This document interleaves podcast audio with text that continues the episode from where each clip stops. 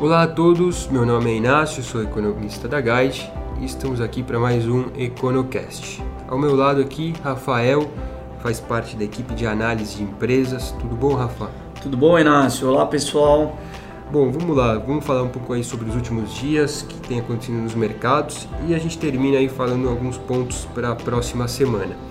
Bom, os últimos dias foram mais positivos para as bolsas lá fora o Ibovespa segue oscilando entre 84 e 85 mil pontos aproximadamente, depois do mês de março, que acabou ficando no 0 a 0. Lá fora, o momento é um pouco mais positivo para as bolsas.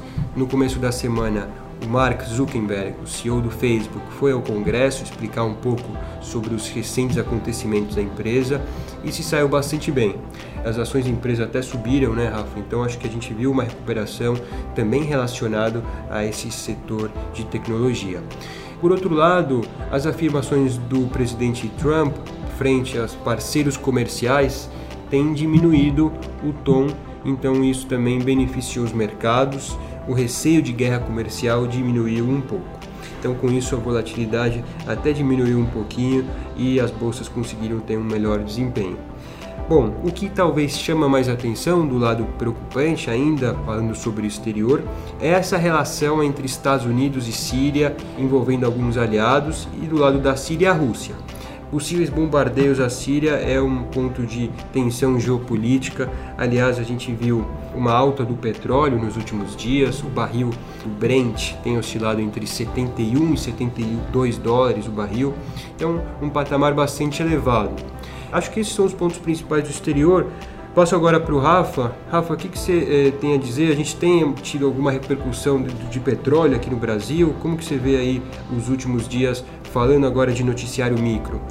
É, então, em especial Petrobras tem se beneficiado dessa valorização do petróleo lá fora. Aqui a gente chama atenção para as ações ordinárias da Petrobras, né? As ações com direito a voto.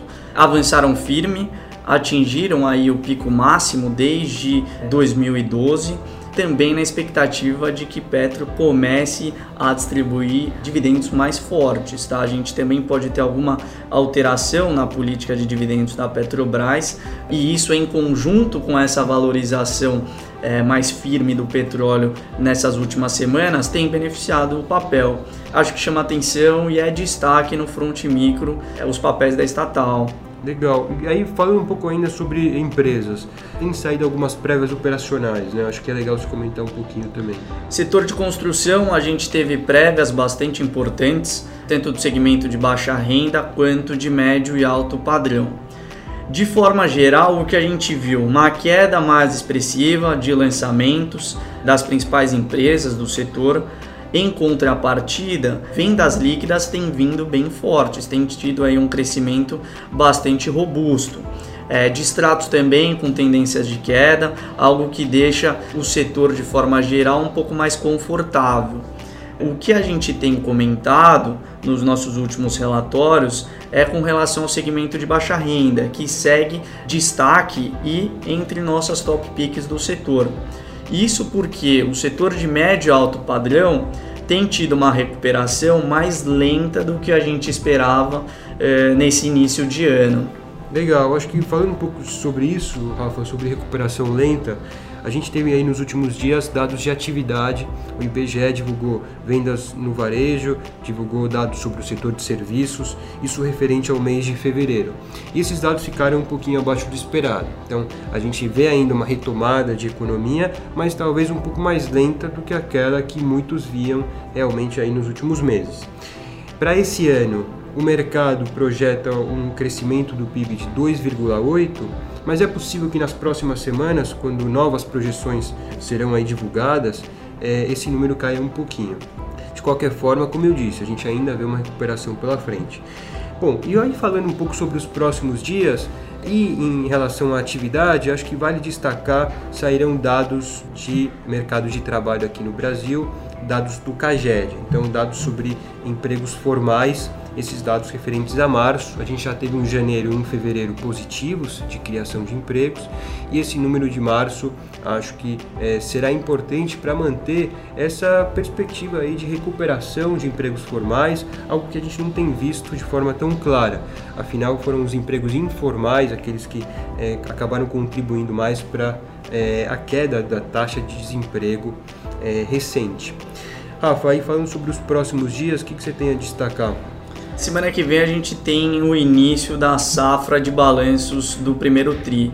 VEG reporta seus números, dá início a essa temporada e o que a gente tem chamado a atenção é com relação ao setor de papel e celulose, que deve continuar a ser destaque desse balanço do início de 2018. Aqui alguns fatores: o preço da celulose, que segue extremamente saudável, firme, com tendência crescente e essa valorização do dólar que a gente teve é, e tem visto nesses últimos meses.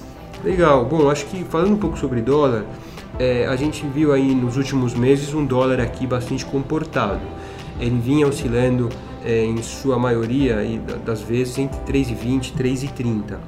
É, agora, essa última semana, a gente viu o dólar ao redor de 3,40 e a nossa visão é que dificilmente a gente veja uma queda rápida para o patamar próximo de 3,20. O mais provável realmente é que a gente fique oscilando próximo do patamar atual, é, afinal, é, questões externas e internas, aqui talvez a política, um dos pontos principais, dificilmente permitirão que o, o dólar recue é, nos próximos dias, nas próximas semanas. Então a gente ainda trabalha com um dólar um pouco mais, mais forte né, do que nos últimos meses, daqui para frente. Isso, como o Rafa colocou, tende a ajudar alguns setores, algumas empresas aí do lado da, da exportação, né? Bom, para fechar, eu acho que nos próximos dias vai ser importante essa questão política tem pela frente registradas aí duas pesquisas no TSE. A primeira, a Datafolha, deve sair agora nesse final de semana. A data de divulgação prevista é dia 15, ou seja, no domingo. E a outra pesquisa é Vox Populi, com divulgação prevista para terça-feira, dia 17. Então são duas pesquisas importantes que eh, foram feitas pós-prisão do Lula. A gente já viu outros personagens entrando aí na, na, cena de forma mais clara. Então, uma pergunta importante é como se sairá Joaquim Barbosa, agora afiliado ao PSB? Ou como reagiu à intenção de voto do Alckmin em meio a essa questão eh, do PT? Ou o próprio Lula, será que ele se beneficiou do ato político, da sua prisão? É, em termos de intenção de voto? Acho que são, são perguntas é, relevantes no atual momento e que certamente farão preço. Então é, é muito possível que na próxima segunda, agora dia 16, a gente já comece com o mercado reagindo a essa questão política que provavelmente vai se sobrepor ao noticiário macro, ao noticiário micro. Né? Bom, acho que por hoje é só. Esse foi mais um EconoCast. Obrigado, Rafa, e até a próxima semana. Até mais, pessoal.